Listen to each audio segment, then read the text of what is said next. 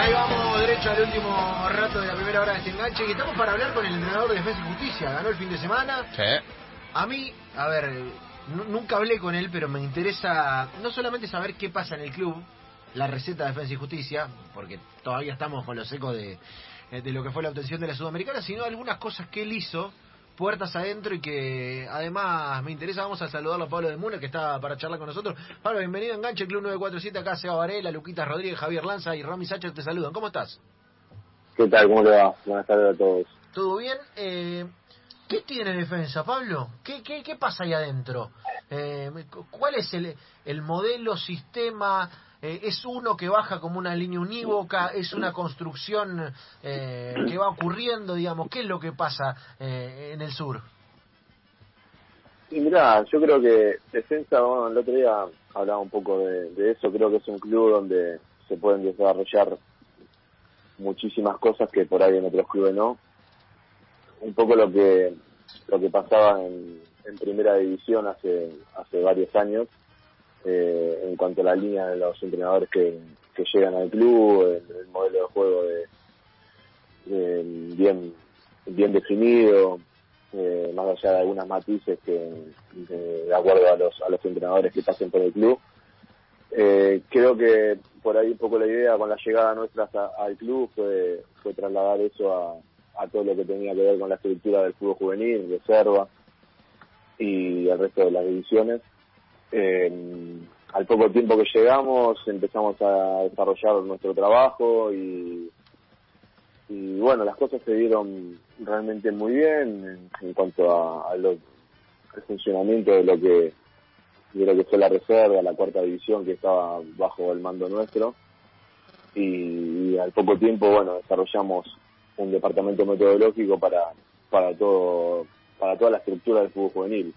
Y ahí sí es como que se formó un poco lo que lo que vos mencionabas que, que el club esté alineado de, de en principio de reserva novena y, en el futuro por ahí de primera división a, a novena división. Creo que que, que eso se está logrando eh, y en base a eso también un poco lo de la pandemia por ahí eh, por un par por una por un lado retrasó un poco todo algunos juveniles y por otro lado los potenció porque de hecho 10 juveniles subieron en, en pandemia después de la pandemia con al plantel profesional con Hernán y algunos se volvieron pieza clave como como el titular Real, Escalante, Herrera que tuvieron muchísima participación y, y bueno, y aquí estamos. Es la verdad que, que, que muy contento por, por el presente del club, por formar parte de, de todo esto y a la vez tratando de, de mejorarlo. ¿no?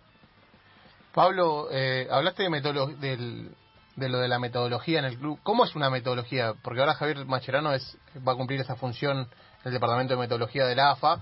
Eh, ¿qué, ¿Qué se habla? ¿Qué se trata? ¿Cómo se trata? ¿Qué es?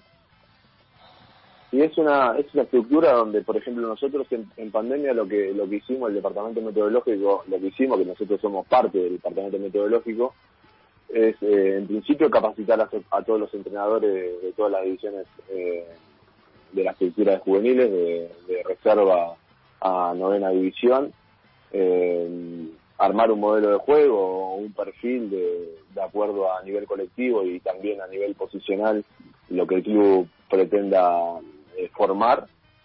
Y, y también obviamente a, lo- a los preparadores físicos, obviamente que la preparación física ha cambiado muchísimo de acuerdo a nuestra mirada y, y en base a eso facilitarle a los entrenadores eh, eh, una base conceptual donde eso te, da un orden y un punto de, de partida hacia dónde hacia dónde hay que ir no Eh, después cada entrenador eh, pone su impronta pone su, su manera de explicarlo su manera de desarrollarlo pero pero en principio fue un poco eso y obviamente que lo que tiene un departamento metodológico es de que, bueno ya ahora en principio ya es del club y después eh, hay que tratar de mantenerlo, modificarlo y a la vez eh, mejorarlo, ¿no? Eh, eso es un poco lo que apostamos en, en defensa y, y cuando se armó la idea de- del proyecto este eh, hicimos mucho hincapié en, en todos estos puntos que, que te nombraba anteriormente.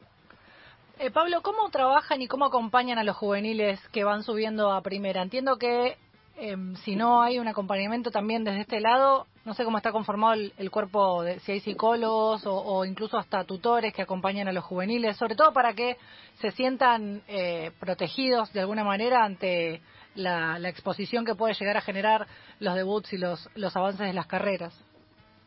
Mira, en cuanto a eso, nosotros en pandemia hemos hecho muchas cosas que por ahí ni, siquiera nosotros no, imaginábamos que, podían llegar a, hacerla. La verdad que eh, todo esto de la pandemia por ahí nos puso en un lugar donde tratar de observar un poco lo que vos decís.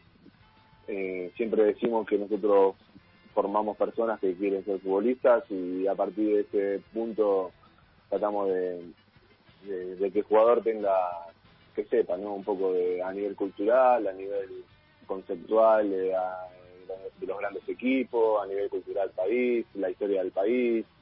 Eh, bueno, hicimos muchísimas cosas, el racismo, el nazismo, eh, tocamos muchos puntos que a nivel cultural también y a nivel mundial. Y, y, la respuesta de los chicos fue realmente muy buena.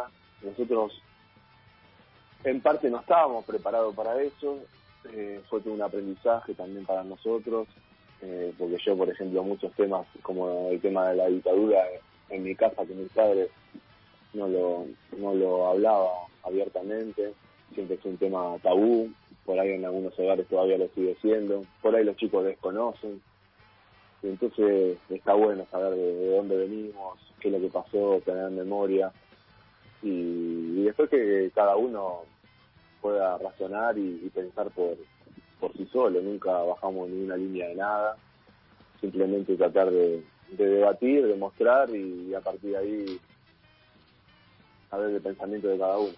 A ver, Pablo, eh, dentro de esto que decís está bueno y, y luego a traer ahora a colación, además lo hiciste con, con un compañero de nuestro programa, como es Ariel Sher en algún momento, eh, y tiene que ver con darle otras herramientas además de la de adentro de la cancha, porque lo, lo hemos conversado muchísimas veces entre nosotros aquí. Hoy al futbolista se le dan adentro de la cancha todas las herramientas posibles, táctica, video, videoanálisis, entrenamiento físico y demás, Ahora, eso contrasta mucho con las eh, que reciben para lo que eh, para la cantidad de estímulos que tienen afuera del campo de juego.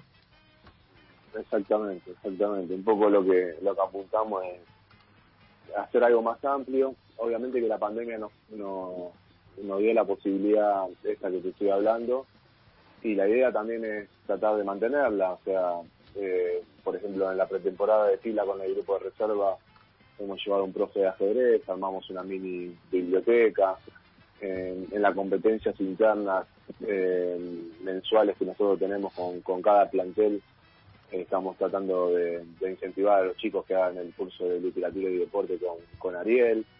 Eh, hay algunas cosas que, llegaron para quedarse y, a medida que vaya pasando el tiempo y, toda esta pandemia se vaya se vaya retirando y la, y vayamos ganando, por ahí se pueden sumar otras áreas.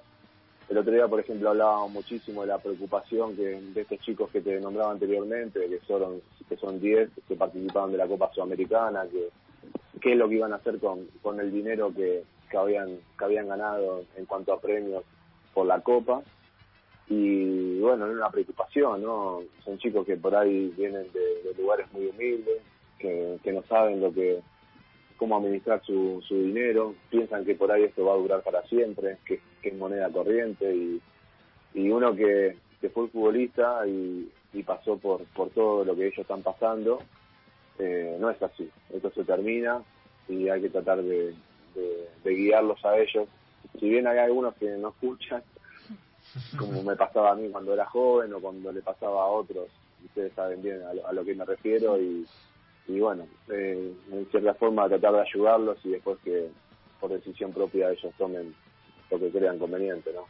Sí, a ver, eh, eh, por empezar nos pasaba a nosotros, sí, en casa. siendo otro palo, eh, Pablo, y, ahora de los 30 mirando los 20 de otra manera, pero además digo, los estímulos que reciben los futbolistas son muy fuertes, son muy fuertes. Sí, pero me refería a, los consejos de los padres, a los consejos de la gente cercana, más allá de lo económico, está, está, está clarísimo eso, que, que, que el mundo del fútbol maneja unos números a nivel país que están muy alejados de la, de la realidad, pero me refería más que nada al consejo del tío, al consejo del padre, al consejo del hermano mayor, de, y que no los escuchamos, no los escuchamos cuando todos comen y, y a veces es, es un pecado eso y después con el tiempo nos damos cuenta de que, de que el tío tenía razón, el padre tenía razón, la madre tenía razón y, y bueno, a veces hay que hay que evidenciarlo para para cada uno tener su propia experiencia. Pasa, pasa. Me encanta, me encanta Pablo porque de- debes mirar a, debes mirarte a vos en el espejo Claro, de mucho, claro. digo, con, con la diferencia, pero viste, son las cosas que, que, que te dice tu viejo. Ahora me vas a putear, eh, el año que viene me vas a dar bola, pero en día vas a venir y vas a decir, che, tenías razón. Claro. Una, una pena que tengamos que terminar ahora, pero eh, es un, sería un gran Dios afuera, Pablo de Muro. Claro. Sí, sí, sí, porque tiene tiene mucha inquietud. Y está, está bueno, ¿no, Pablo? Te digo, eh, como se ha eh, hecho minucioso lo táctico, ¿viste? Tratar de, de hacer minucioso lo otro también. Eh, que por ahí es un, un camino que, que ustedes están marcando. Porque en lo táctico en los últimos 10 años hemos evolucionado como nunca. Pero en el resto de los terrenos, me parece que, y, y es tema de estos días, la cuenta sigue pendiente. Yo creo que hay que naturalizar un montón de cosas en el mundo del fútbol. Eh, esto lo digo abiertamente y, por ahí eh, me juega en contra a nivel profesional, pero sinceramente lo que creo eh, en, no encasillar eh, al futbolista eh, en ciertos en ciertos vínculos, sino tratar de, de, de darle posibilidades, de que conozcan. Yo he sido futbolista y he crecido mucho en, en este tiempo, o sea, hay muchas cosas de las que menciono ahora que, que no son hábitos en mí, no son hábitos en, en- mi persona, ¿no? En, mi experiencia, eh, como puede ser la lectura, no, no vengo de una familia que, que, me inculcó lo, lo, cultural, o, me inculcó, sí, los valores, el respeto y- y lo que lo que me pudieron dar y que no me puedo quejar, que fue muchísimo, pero por ahí otras cosas que, que sí me han faltado y trato de, de incorporarla y, trato inclusive de trasladárselo a, lo- a los jugadores y, obviamente a, a mis hijos, ¿no? Está bueno, está bueno. Eh, otra manera eh, de, de, ejercerlo y me parece que, que por ahí una manera que, que nos abre nos abre un camino para, para repensar esto que decimos muchas veces, de humanizar al futbolista, de ponerlo en otro lugar, de abrir la cabeza, de, de que todos no somos una sola cosa a las 24 horas, eh, que lo hemos debatido y discutido eh, muchísimo. Pablo, me quedo con ganas de charlar más largo eh, con, con vos, de, de- de por ahí poder desarrollar esto. eh, tal, tal vez más adelante lo podemos hacer. Te quiero agradecer por, por este rato en el Club 947, en Enganche, y nada, eh, si lo tenés Ariel Sher cerca, eh, para, para acomodar la cosa, yo voy a creer que, que está bien, porque Ariel, viste, si, si a nosotros nos putea y nos acomoda, Claro, desde claro, chico, claro. de los 19, 20 que nos agarró en alguna redacción, imagínate que, que eso va bien. Eh, Ariel es una persona, el otro día hablaba, antes del partido hablaba con él y le decía que tenía que, que tenía que mejorar, ¿no? En- en- en- hablando de literatura, un poco de, de- de lo que, del ambiente que, que se mueve él y, y lo preparado que está y le decía, me tenía que seguir preparando porque todavía, todavía no lo estoy, todavía no lo estoy y, bueno, es una cuenta pendiente a, a futuro.